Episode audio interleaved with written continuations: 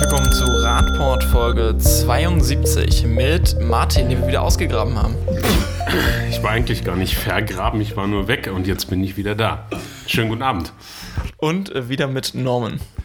Ja, hallo. Mir fällt gerade ein, dann hätten wir, wie ist dieses Lied von Michael Jackson, wo die au- aus dem Friedhof kommen? Äh, ja. Ja, du weißt doch, was ich meine, ne? Aber irgendwer, der zuhört, wird es wissen und unter dem Podcast schreiben oder so, ne? Thriller oder so? War das Thriller? Es kann sein. Marco, jetzt überrasche uns wirklich. Wir machen hier seit 20 Minuten lustiges Liederraten und Marco hat kein einziges erkannt und jetzt kommt er um die Ecke. Ja? Wirklich großartig. Ja? Erstaunlich. Ich habe ich hab einen Joker hier irgendwo, keine Ahnung. ähm, Telefonbuch. ja, Telefonjoker. Wir steigen mit dem ersten Thema an, bevor es schlimmer wird.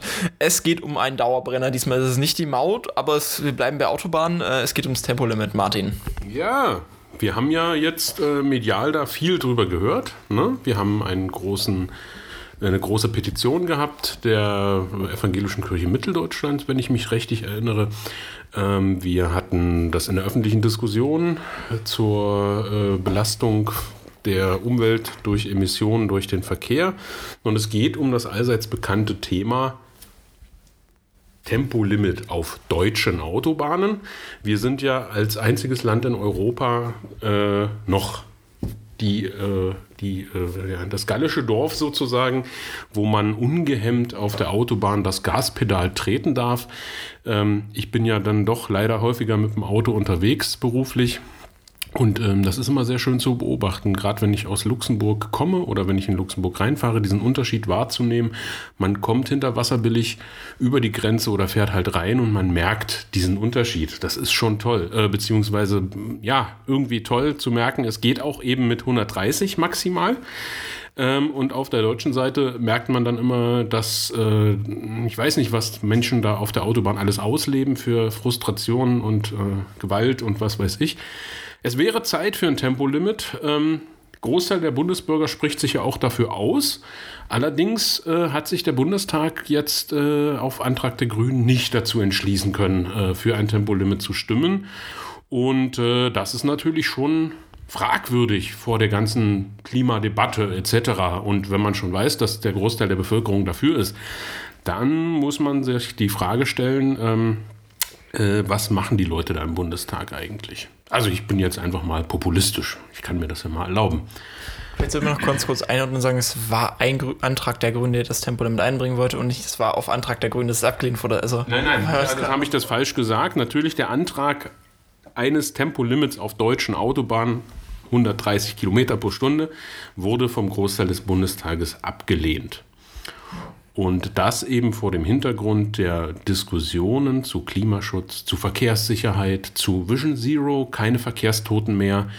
Ähm, ja, und dann bleibt man als geneigter, politisch interessierter Bürger dieses Landes äh, fragend zurück und denkt sich, ja, wer hat da eigentlich äh, die Entscheidung so was denken sich die Bundestagsabgeordneten? Äh, wer beeinflusst da die Entscheidungen? Ich bin jetzt wirklich populistisch, ich weiß, aber das lässt, hat mich dann schon Fragen zurückgelassen, weil ich, ich es einfach nicht verstehe. Die Antwort darauf ist doch ganz einfach, Martin. Ja, ich bin gespannt. Das ist eine Frage der Freiheit in Deutschland, dass man so schnell fahren darf, wie man möchte. Ja, das ist doch der, die, die wichtigste Argumentation. Ich glaube, die fiel mehrfach in der Debatte beim Bundestag, ähm, dass um die Freiheit und man darf das nicht verboten machen oder irgendwas, wo man sich dann schon die Frage stellen muss, puh, wozu machen wir jetzt so Regeln und äh, Gesetze und warum tun wir das? Wenn Freiheit, also wenn alle in der Lage wären, immer die vernünftigste und vernunftbegabte Entscheidung zu treffen, könnten wir uns ja eigentlich Regeln sparen, oder das ist Marco? jetzt eigentlich der CDU unterstellen, dass sie Anarchisten wären. Ja, diesen Eindruck machen sie da manchmal, oder? Also äh, in dem Punkt hätten sie es ja gerne. Oder wie siehst du das? Ich glaube, dass die CDU einfach eine Autopartei ist, die ähm, sich da auch sehr populistisch positioniert und ähm, anscheinend dann auch billigend Verkehrstote in Kauf nimmt und auch auf das Umweltthema weniger Wert setzt, um einfach den Menschen verkaufen zu können, dass sie die Autopartei ist, die ihnen die Freiheit des Autofahrens erlaubt, weil die CDU argumentiert ja häufiger immer oder auch die FDP mit dem Kulturkampf gegen das Auto, den es in der Form nicht gibt, weil das Auto ist ähm, aktuell dominierend in unserem Verkehr und da gibt es jetzt extra mal das einzuschränken, weil wir begriffen haben, dass das Konsequenzen Konsequenzen hat, diese Dominanz des Autos, die wir so erleben. Aber da ist natürlich dann die Diskussion um die Begrifflichkeit. Ne? Also wenn wir da äh, jetzt den Begriff Kulturkampf ein, äh, einbringen in die Diskussion, äh, dann muss man sich schon fragen, oder den Begriff der Freiheit. Also wenn man, wenn man wirklich mit diesen Begriffen argumentiert und hantiert, dann äh, muss ich mich doch wirklich fragen, ähm, welches Verständnis von Freiheit haben wir denn eigentlich in diesem Land? Und ähm, da wird mir dann schon ein wenig komisch. Und ähm, dann, dann fällt wieder auf, wie wichtig Sprache ist, wie wichtig bewusste Sprache ist. Und ähm, ja, jetzt kann ich, also ich hoffe nur, dass das Thema jetzt eben damit nicht abgebügelt ist, sondern dass es in der Diskussion bleibt. Und ähm, das wird auch so sein, denke ich. Und ähm, ja, das ist wieder mal die Aufgabe, Bürgerinnen und Bürger, die sich jetzt in Umfragen mehrheitlich dafür ausgesprochen haben, dass die sich dann eben jetzt auch zu Wort melden und äh, möglicherweise das eben beispielsweise in, eine, in einer Bundestagswahl und in einer Landtagswahl auch zeigen. Lassen wir es dabei. Ich denke, das Thema ist allen inzwischen, die unseren Podcast länger verfolgen, äh, klar. Wir haben es mehrfach erörtert, warum es sinnvoll wäre und dass das Ergebnis jetzt aus der Umwelt- oder nachhaltigen Verkehrsthematik ähm, nicht gut ist, das ist, denke ich, klar. Wir kommen zum nächsten Thema. Wir schauen in die Forschung, einen Blick, den wir ab und zu auch mal wagen, aber eher selten. Diesmal geht es aber nicht um die Ergebnisse äh, der Forschung, sondern mehr um die Strukturen, Normen. Ich darf jetzt zum Thema Forschung. okay. Äh, ähm, ja, ähm, äh, irgendwie ist aufgefallen, dass wir nicht so richtig viel machen im Bereich Radverkehrsforschung. Ja, also scheinbar unserem Verkehrsminister. Und der hat sich gesagt, alles klar, wir bringen das jetzt mal richtig voran und holen Radverkehr in die Hörsäle. Ähm, das hat äh, Herr Scheuer beim Nationalen Radverkehrskongress in Dresden äh, gesagt und äh, möchte im Frühjahr drei Radprofessuren äh, finanzieren. Das heißt, äh, Professoren oder Professorinnen stellen, die sich mit äh, dem Thema Radverkehr beschäftigen. Ähm, das hört sich ja erstmal alles ganz gut an, ja, wenn man das sich so anhört, dass da drei Stück kommen, die mit bis zu 400.000 Euro jährlich gefördert werden und äh, dann insgesamt 1,2 Milliarden Euro in die Radverkehrsforschung fließen sollen. Wir reden von Millionen, nicht Milliarden. Ach ja, Entschuldigung, äh, habe mich in der Null geirrt. Äh, ups. 3-0. 3-0. 1,2 Millionen, ja. Ähm, ja, und äh, äh, Marco sitzt wahrscheinlich schon auf heißen Kohlen. Äh, wie viel Geld haben wir so äh, in den letzten Jahren für Automobilforschung ausgegeben? Also für, für Automobilforschung ist das im, gleichen Zeitraum 2,2 Milliarden. Da sind dann die Milliarden angegeben. Ja. Also es ist nicht nur das Doppelte in der vorigen Zeit, sondern es ist halt auch das 3-0 nochmal dran gehängt. Insgesamt ähm, können wir jetzt, es gab ja nochmal die Aufstockung hier für ähm, die Ausgaben für Radverkehr, die 1,4 Milliarden, Millionen, glaube ich, die es waren, oder waren es Milliarden, ich gerade unsicher, äh, die mehr investiert werden, so hatten wir letzte Woche. Ja, ne? ja genau. Ja. Insgesamt ist 20 23 äh, 1,4 äh, Milliarden. Also es gibt jetzt nochmal durch den Klimabeschluss, äh, Begrifflichkeit äh, sehen wir mehr nach, das ist jetzt falsch, äh, 900 Millionen noch mehr und wir sind dann insgesamt bei 1,4 Milliarden. Genau daraus können wir hoffen, dass es vielleicht noch ein bisschen mehr für die Forschung auch im Bereich Radverkehr wird. Ansonsten können wir einfach bei den Zahlen nur sagen, dass das eigentlich nichts ist. Wenn wir davon reden, dass wir vielleicht drei oder auch, wenn wir positiv sechs Professuren reden, heißt das für die Hochschullandschaft ja, eigentlich also, nicht viel. Genau, genau, also äh, wichtig, also ich finde jetzt erstmal, es ist, also wir müssen vorsichtig sein. Ne? Es ist wieder mal. Äh, man könnte sagen, ja, will jemand hier irgendwie äh, Sand in die Augen streuen oder ähm, äh, ja, irgendwo irgendwie ablenken. Ähm, ich denke, man kann es jetzt erstmal positiv werten, dass es überhaupt diesen Anstoß gibt. Wir wissen aber auf der anderen Seite auch, wie riesig der Bedarf ist an wirklicher, an guten Planerinnen und Planern, die wirklich Verkehr, Mobilität vom Rad, vom Fahrrad aus her denken und eben Infrastruktur vom Fahrrad aus denken, Flächenverteilung etc. Das zeigt, wie wichtig es wäre, äh, diesen Punkt massiv auszubauen. Wir brauchen in den nächsten Jahren, nicht zuletzt, weil wir jetzt auch mehr Geld für den Radverkehr haben, wirklich auch Leute, die planen können und die Radverkehr planen können und die nicht immer noch alles aus der Windschutzscheibenperspektive planen. Und ich denke, es ist ein richtiger Schritt, aber es ist natürlich viel zu wenig. Eigentlich bräuchte jedes Bundesland irgendeine Hochschule, die äh, sich mit Radverkehr beschäftigt und äh, den Planerinnen und Planern fürs Land und für die Kommunen vor Ort äh, quasi Leute ausbildet. die Frage ist ja, wenn es um Ausbildung geht, kann man das ja verstehen. Aber die Frage, die ich mir immer stelle, ist, also das ist ja so ein deutsches Problem. Jetzt äh, hat man erkannt, dass Radverkehr wichtig ist. Jetzt gibt man Geld für Forschung aus. Also man will irgendwas erforschen. Da stelle ich mir manchmal schon die Frage, also da finde ich das niederländische Prinzip deutlich besser. Weil in Deutschland ist es so, wir forschen dann, dann gibt es irgendwo so ein wir machen mal eine Studie, ja, dann wird mal irgendwo eine Teststrecke aufgebaut. Und dann probiert man das mal irgendwie aus über zehn Jahre, dann lässt man die Studie im schlimmsten Fall noch verschwinden, wenn das nicht so ist, wie man sich gedacht hat. Gab da so ein paar Schutzstreifen in, äh, außerhalb von äh, Orten in Mecklenburg-Vorpommern, wo ich weiß gar nicht, ob die Studie inzwischen veröffentlicht wurde, die der Bund äh, bezahlt hat. Anstatt einfach mal zu machen an der Stelle zu erkennen, pass mal auf, wir haben da die letzten Jahre was verpennt, also machen wir mal lieber äh, gut kopiert als selber ausgedacht. Ja, und fangen erstmal überhaupt an, etwas zu tun. Also kommen ins Tun und machen dann Forschung, wie man es vielleicht besser machen kann an der Stelle. Aber ich glaube, dass die Deutschen oder dass man jetzt erstmal wieder versucht, wie können wir das Ei jetzt neu erfinden und machen das vielleicht besser als die Niederländer, besser als die äh, äh Jungs in äh, Kopenhagen, anstatt überhaupt mal anzufangen.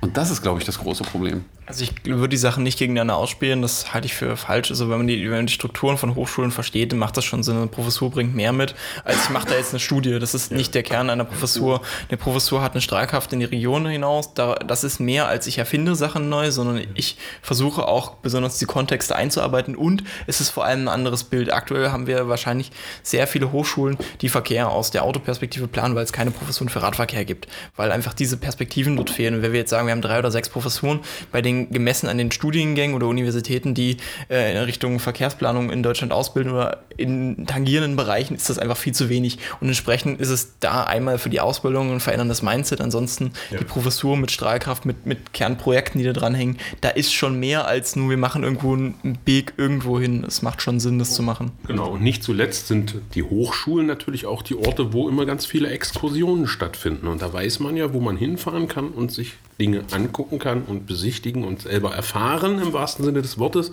Von daher ja, richtiger Schritt als Fazit jetzt quasi, aber natürlich viel zu wenig und äh, da wünschen wir uns, dass das massiv ausgebaut wird, um genau wie du sagst, die Strahlkraft und die Weitenwirkung sozusagen äh, quasi zu massiv zu verstärken. Wir schauen jetzt von unserem beschaulichen Sachsen-Anhalt in die große Metropole, bzw. die Metropolregion. Wir äh, gehen nach Köln. Dort hat sich die Stadt jetzt mal gemeinsam auch mit dem ADFC gedacht, verdammt, wir haben ein Problem mit unseren Kreuzungen und das scheint sehr gefährlich zu sein, Martin. Ja, genau. Also über Köln haben wir ja mittlerweile häufiger mal berichtet. Zuletzt war es, glaube ich, äh, Lastenradförderung. Äh, bei der Lastenradförderung, wo wir gesagt haben, die Stadt hat da einfach mal irgendwie nochmal eine Million reingehauen oder ich habe die Zahl nicht mehr ganz im Kopf. Ähm, also offensichtlich hat man in, der, in Köln wirklich äh, das Thema jetzt richtig auf dem Schirm. Und in dem Beitrag, worüber wir jetzt sprechen wollen, geht es um, ähm, äh, ja, um, um, Kreuzungen, um Knotenpunkte und ähm, wie man Radverkehr dort ähm, ähm, ähm führt. Und die Stadt Köln will also über, über 100 Kreuzungen ähm, entschärfen das heißt, es geht vordringlich um Kreuzungen, wo es sogenannte freie Rechtsabbieger gibt. Ähm, also man muss sich das so vorstellen, dass quasi der, der, der äh, Rechtsabbiegende quasi nicht über den, den direkten Knotenpunkt geführt wird mit Signalisierung, sondern der hat quasi wie so einen kleinen Bypass und kann einfach leider eben auch mit einer gewissen Geschwindigkeit einfach rechts rum und äh, wenn man so fährt, egal ob Pkw oder Lkw, äh, dann äh, passieren eben viele schwere und auch tödliche Unfälle. Das hat die Stadt jetzt erkannt und äh, will in den kommenden Jahren ähm, da diese Knotenpunkte eben entschärfen und sich wirklich darum kümmern, dass das so nicht mehr auftritt. Und ja, es ist gut, dass der ADFC da mit am Tisch sitzt und das auch mit angestoßen hat. Es gibt dann noch so ein paar Beispiele. Ähm, aber es ist gut zu sehen. Es muss immer, äh, es ist leider so, dass es eben diese tödlichen Unfälle schon gegeben hat, aber es ist gut zu sehen, dass es wirklich offensichtlich ähm, da jetzt Thema ist und dass man auch etwas tut und nicht nur Machbarkeitsstudien macht. Ja, aber auch dieses Beispiel ist ja, das Köln ist, glaube ich, ein gutes Beispiel. Ähm, eine Stadt, die äh, nach dem Zweiten Weltkrieg ja so aufgebaut wurde, wieder wie viele deutsche Städte, nämlich autoaffin. Ja, es musste möglichst schnell gehen. Daraus resultierten diese Rechtsabbieger. Das hat man jetzt äh, 50, 60 Jahre so laufen lassen und die Ergebnisse werden über 50, 60 Jahre immer dieselben gewesen sein und wir haben so lange gebraucht, um zu verstehen, dass das nicht so richtig sinnvoll ist. Das liegt daran, dass wir bisher keine Hochschulen haben und Professuren Ach, da, da, deswegen, deswegen konnten wir das nicht erkennen, das stimmt. Ich würde nicht sagen, man hat ge- lange gebraucht, d- zu kapieren, dass das nicht sinnvoll ist. Man hat es bis so lange einfach toleriert, weil man gesagt hat, das andere ist wichtiger. Und jetzt hat man Genau. ein Umdenken. Genau. Aber es ist schon erschreckend, dass wir wirklich so lange brauchen und diesem, diesem, ja, diesem Glauben hinterherlaufen, dass das so sein muss und das nicht in Frage stellen. Ähm, und natürlich ist es richtig, dass Köln das jetzt macht. Das muss auch an vielen anderen Orten passieren. Wir haben gerade, bevor wir das, die, die, die, den Podcast aufgenommen haben, haben wir auch festgestellt, dass wir auch hier in Magdeburg selber, ich glaube, drei, vier dieser Kreuzungen haben, wo es diese sogenannten freien Rechtsabbieger gibt. Ähm, und die uns auch allen bekannt sind als äh, äußerst kritische Punkte oftmals, weil man da sehr genau gucken muss, ob man wahrgenommen wird, wenn man diese überquert. Ist natürlich der richtige Ansatz, muss so weitergehen und hoffentlich hat das auch wieder eine Strahlkraft auf den Rest von Deutschland, dass man das dementsprechend angeht. Ja, ja. Und äh, man hat sich da ja jetzt ein Ingenieurbüro gesucht. Ähm, ich hoffe, dass die dann eben auch eine gute Öffentlichkeitsarbeit machen. So sie auch uns insgesamt eine gute Arbeit dann machen an den Knotenpunkten, dass eben andere Städte und Kommunen äh, davon lernen können und ähm, eben einfach adaptieren können. Jetzt geht es auch darum, dass man Dinge vielleicht verändern sollte, die man vor einigen Jahren mal subventioniert und gefördert hat. Es geht um das Thema Parken. Wir haben es häufiger schon mal angerissen, ähm, aus verschiedensten Perspektiven, häufig in Bezug aufs Falschparken. Aber heute müssen wir mal die Perspektive darauf werfen, was kostet Parken eigentlich. Wir haben, glaube ich, schon ein paar Mal auch erklärt, was kostet eigentlich so ein Parkplatz effektiv die Gesellschaft und was zahlen die Menschen eigentlich dafür, wenn sie drauf stellen mag. Äh, Sachsen-Anhalt ist eines der wenigen Bundesländer, das tatsächlich noch Höchstgrenzen für die Bemessung von Parkgebühren hat. Das könnte sich jetzt aber vielleicht ändern. Norman. Ja, also das, das, was du gerade ansprichst, ist eine Sache, die man auch erstmal verstehen muss, ja, dass bei uns nicht die äh, Gemeinde festlegen kann, wie viel der Raum, den sie zur Verfügung stellt, an Miete kostet, sondern dass das gedeckelt ist. Also wir können uns da erinnern an Diskussionen in Berlin, die gerade laufen oder gelaufen sind zum Mietpreisdeckel, welchen Aufschrei es gab dass man hier äh, die Einnahmensituation vom Vermietern verschlechtert, ja, und damit die Möglichkeit, Rendite zu machen. Investitionsstau dann dadurch und ja, so weiter. Und all ja. diese Sachen. Und äh, Sachsen-Anhalt ist ein Land, äh, in dem das Parken äh, durch das Land geregelt wird und die vorschreiben, dass pro Stunde maximal ein Euro erlaubt ist. Und äh, das ist nicht erst seit gestern so, sondern das ist seit, äh, seit den 90er Jahren so in Sachsen-Anhalt, dass es diesen Deckel gibt. Und äh, inzwischen, also die Stadt Magdeburg hat versucht, den mal auszuhebeln, ähm, was das Land nicht zugelassen hat. Äh, dann ist jetzt die Stadt Halle dran, zu versuchen, selber entscheiden zu dürfen, wie viel Miete sie nehmen, weil man muss dazu auch wissen, dass in Innenstadtlagen der Quadratmeter nicht 10 Euro kostet und auch nicht 50 Euro, sondern deutlich teurer ist, ähm, den man da zur Verfügung stellt. Und jetzt kann jeder ein bisschen ausrechnen, wenn man da einen Euro Miete pro Stunde nimmt, kommt da nicht so ganz so viel bei raus ähm, und gibt im Regelfall noch nicht mal die Investitionskosten und Unterhaltungskosten wieder, geschweige denn die Kosten, die entstehen, weil ich kontrolliere, ob jemand ein Parkticket gekauft hat. Das kommt ja alles noch dazu, die wollen ja auch Geld verdienen, müssen bezahlt werden an der Stelle. Ähm, das funktioniert alles nicht so richtig. Und aus dem Grund gab es ja auch die Anfrage, das ist lustig, wenn man die dann liest, die Begründung für die für die niedrigen Parkgebühren ist, dass man äh, sozial schwächere Kraftfahrzeugnutzern die Gelegenheit geben möchte, den Parkplatz kostengünstig zu nutzen. Ja, also das ist schon so pervers in der Argumentation an sich. Äh, da muss man sich schon fragen, ob es ihnen noch gut geht, wenn sie sowas anfordern, also von sich geben, wo man sagt, also. Leute, äh, äh, wenn ihr in jedem Punkt so handeln, also ich könnte das ja nachvollziehen, könnte sagen, ich gehe da mit, wenn wir in jedem anderen Punkt genauso handeln würden, da interessiert es nur kein Schwein. Also da, wo es wirklich darum geht, dass Menschen äh, nicht sozial benachteiligt werden, da interessiert es keine Sau, aber wenn es ums Parken geht, dürfen sie als Argument gerne herhalten. Ja, und das ist einfach eine Sache, wo ich sage, Jungs, äh, das ist schon ganz schön komisch. Interessant ist auch, dass dieser Artikel heute in der Volksstimme stand. Man hat da Herrn Trümper auch äh, zitiert, weil die das vor ein paar Jahren auch gemacht haben, versuchen dieses aufzuräumen. Der hat heute relativ schnell reagiert. Bevor wir dahin kommen, gab es aber noch eine Aussage, das darf man einfach nicht unter den Tisch fallen lassen äh, was die Händler dazu sagen. Also lustig ist, dass man hier beschreibt, die Händler heben allerdings die Hand, ja, weil das ist dann in Magdeburg die IG Innenstadt in Persona von Herrn Frommhagen äh, die dann die Hand heben, wo ich mir gar nicht vorstellen kann, dass alle Händler das so kritisch sehen, wie Herr Frommhagen immer darstellt. Und dann die Aussage, die Debatte läuft falsch. Erst muss der Nahverkehr deutlich billiger oder gratis werden, dann kann man über Parkgebühren reden. Also allein schon die Aussage ist völlig daneben, weil wenn seit 1990 oder 1995 die Parkgebühren bei einem Euro liegen, ja, und ich zeichne das in so ein Diagramm mathematisch ein und lege nur die Inflation daneben, werde ich feststellen, dass das Parken also über die Jahre immer günstiger wurde. Problem ist, kann nicht bei einem Euro gelegen haben, 1995 war noch keine Euro. Ja, dann sind, war es bei Mark oder so, ja. Aber das ist schon relativ lange so. Und auf der anderen Seite legen wir dann mal daneben, wie die Kostensituation für einen Nutzer im ÖPNV aussieht. Ja, das ist spannend. Das, das ist, ja, das ist ganz ne? spannend. Also ganz ich spannend. als Inhaber einer äh, Jahres-Monats-Abokarte des Marego-Verbundes kann sicher davon ausgehen, dass ich auf jeden Fall in den letzten vier Jahren jedes Jahr pünktlich äh, zum Ende des Jahres die Informationen darüber bekommen habe, dass der Preis steigt. Ja, also wenn ich parke, zahle ich, habe ich aber die letzten fünf Jahre definitiv nie mehr als einen Euro gezahlt. Ja, und das ist schon ein bisschen komisch. Und dann noch die Reaktion des Oberbürgermeisters.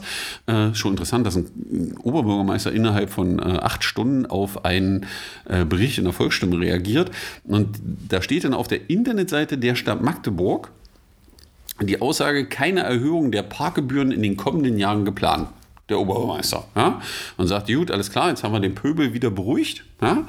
Interessant ist aber, das dann weiter unten steht, dann geht es nämlich um das äh, doch ja, Ticket im äh, MIV, äh, was man ähm, einführen will, zum Beispiel 365 Euro im Jahr, wie das Wiener Modell.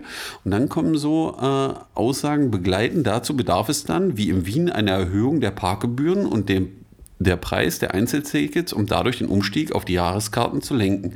Ich sage, hä? Also, Lutz, du sagst da jetzt also, das ist relativ einfach zu erklären. Also man hat, also man hat faktisch verstanden, wie ich verkehrsstörend eingreife, aber man möchte nicht verkehrsstörend eingreifen. Aber da sind wir doch dann beim nächsten Thema, was wir da haben. Also ich glaube, wir haben doch gerade beschlossen, dass alle bis 18 in Magdeburg ab 2021 kostenlos den, MI, äh, den ÖPNV nutzen dürfen, oder Marco? Ja, das war äh, der Beschluss im Stadtrat letzte Woche. Ist also nicht so lange her, oder? Ja, aber hat ja noch ein bisschen was anderes mit ja. Und der war ja Trump auch nicht dafür. Ja, das mag ja sein, aber ist schon eine komische Aussage. Also oben drüber eine Überschrift steht, kommt nicht und unten drin steht, ja, wir müssen das eigentlich machen, um das dann zu lenken, um das zu bezahlen. Ach, welche Überraschung. Wir sind gespannt, was da passiert, oder? Ja. Ja, also, also ich finde das ja auch noch aus einer ganz anderen Perspektive ganz spannend. Ähm, also erstens äh, ist es ja wohl offensichtlich so, dass mehrere äh, Landtags, äh, Abgeordnete beziehungsweise auch teilweise ganze Fraktionen ähm, da durchaus offen sind, äh, diese Grenze eben zu ändern beziehungsweise aufzuheben und äh, da dementsprechend zu handeln im Landtag. Und also ich kann, ich kann die, die Kommunen in Sachsen-Anhalt auch nicht wirklich verstehen. Also ich meine, dieses Gesetz gibt es, ja, aber das ist doch, das ist doch mein, also da würde ich doch darauf bestehen, dass genau das auch unter meiner Hoheit läuft und dass mir das Land doch bitte nicht vorschreibt, was meine Obergrenze ist fürs Parken.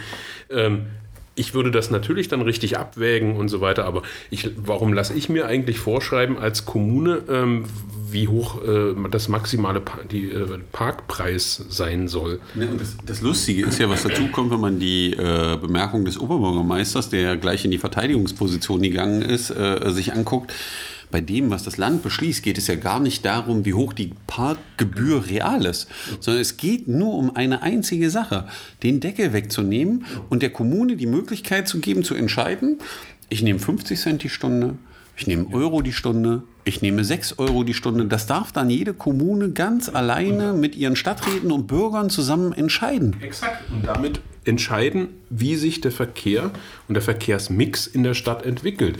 Und äh, diesen Handlungsspielraum muss die Stadt ja auch haben. Wenn wir wieder, sind wir wieder bei der Diskussion, wie sollen unsere Städte sein, Lebensqualität, Klimaschutz, äh, Verkehrsmix etc. Das kann ich doch nur darüber steuern. Und äh, von daher bin ich mal gespannt, wie sich das weiterentwickelt. Ähm, also die Aussagen, die da aus dem Landtag kommen, sind ja sehr vielversprechend. Von daher gehe ich mal davon aus, dass wahrscheinlich, auch wenn jetzt äh, die Initiative äh, von den Städten kam und das abgebügelt wurde, wenn das der Land jetzt aus dem Landtag kommt, äh, dann gehe ich mal davon aus, dass diese Grenze wohl früher oder später fallen wird.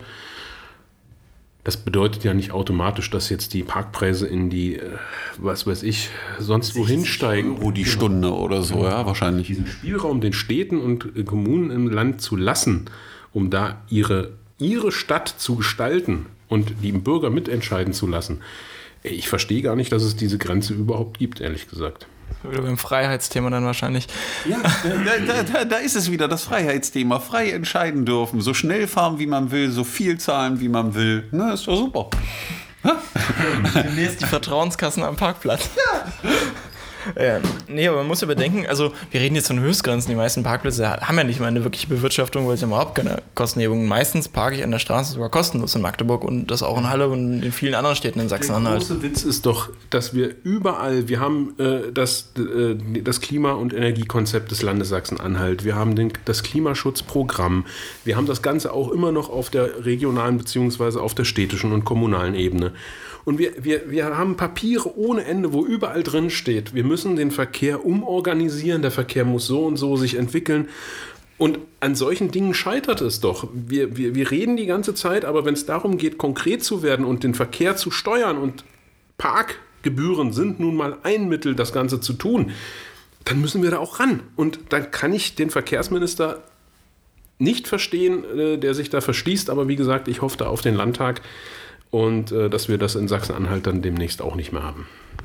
Wir kommen zu unserem letzten Thema und bleiben natürlich auch in Magdeburg. Ähm, es geht um die große Diesdorfer Straße. In der letzten Woche hat der ADFC diesmal gemeinsam mit der Radkultur ähm, den Fraktionen wieder seine Haushaltswünsche, Forderungen, wie auch immer man das formulieren möchte, vorgestellt. Also dafür, wo man äh, im, im Sinne des Radverkehrs sinnvoll im nächsten Jahr Geld ausgeben könnte. Unter anderem dort dabei auch die große Diesdorfer Straße in eine Protected Bike Lane umzunennen, also eine sogenannte geschützte äh, Radspur. Also der, die, da ist aktuell ein Schutzstreifen der die Kreuzungsbereiche ausspart und dieser Schutzstreifen sollte diesem Vorschlag nach dann durch eine physische Barriere entlang der aktuell gestrichelten Linie in eine Protected Bike Lane umgewandelt werden.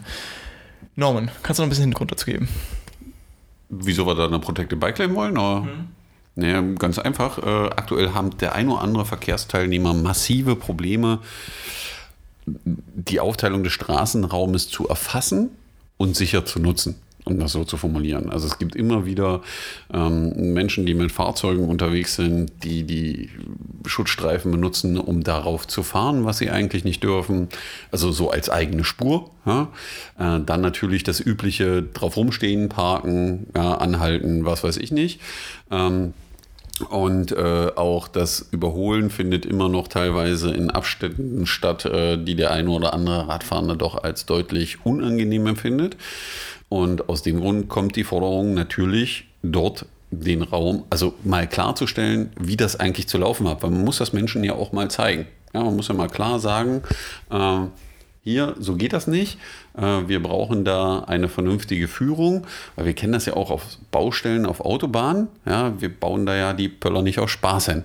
Ja, weil der Punkt hat damit zu tun, damit sich alle vernünftig verhalten, verengt man das ein bisschen und führt das zusammen, äh, damit dann auch wirklich mal 80 gefahren wird und genauso ist das in den Städten auch und dann muss man den Raum eben neu aufteilen. Was braucht man Gott sei Dank an der Stelle nicht, weil äh, der Schutzstreifen ist ja schon da. Das Einzige, was man tun muss, ist ein paar Pöller draufstellen auf die Trennlinie um einfach eine Protected Bike Lane zu erzeugen und damit mehr Sicherheit und Klarheit für alle Verkehrsteilnehmer zu erreichen.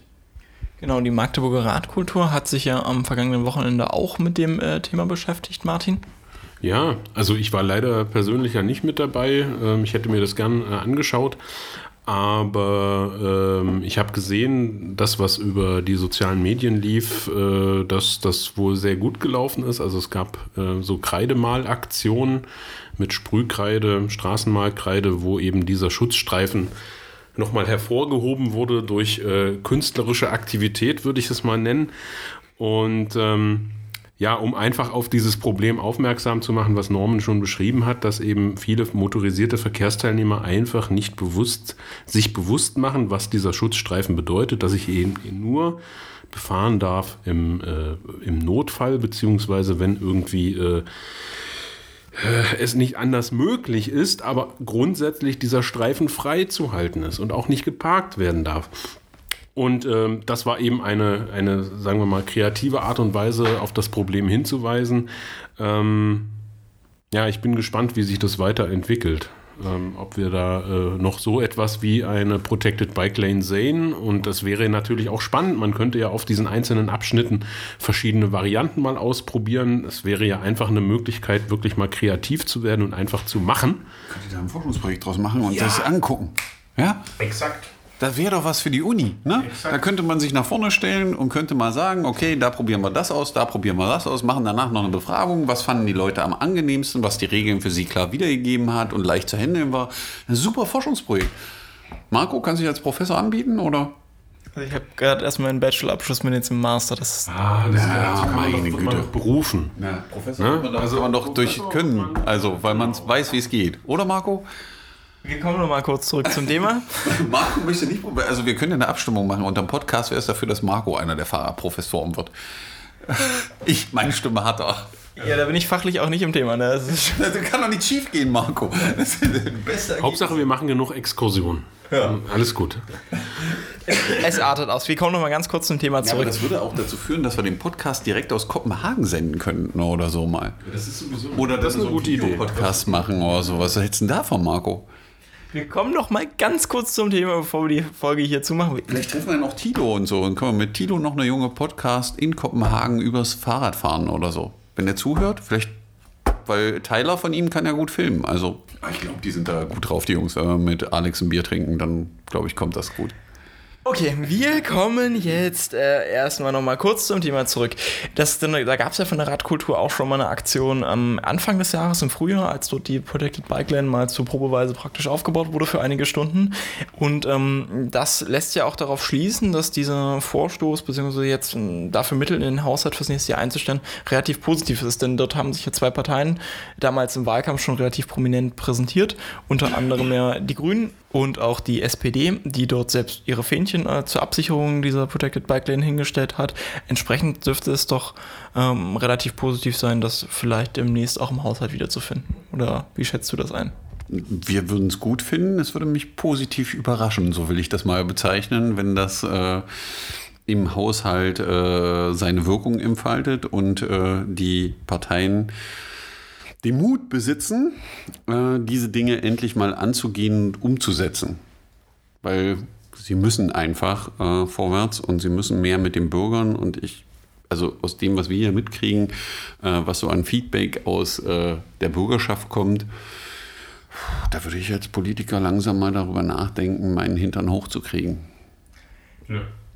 Mit diesen weisen Worten des Herrn Dreimann beenden wir den Podcast für diese Woche und hören uns nächste Woche wieder. Tschö. Marco kann immer so schön förmlich sein, oder? Ja? Marco fällt, äh, Martin fällt jetzt das Gesicht aus dem äh, Gesicht. Nee, ja?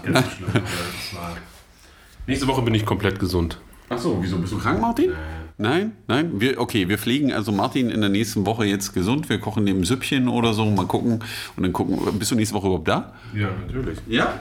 Äh, nicht in Luxemburg? Nein. Na, dann können wir schön zusammen Suppe essen. In diesem Sinne, äh, wir pflegen Martin gesund, gucken mal, ob das erfolgreich war nächste Woche. Ansonsten senden wir vom Krankenbett aus oder so, ja, mit so einer Atemmaske und dann gucken wir mal. Das wollen wir nicht hoffen. Also, bis nächste Woche. Ciao. Ciao.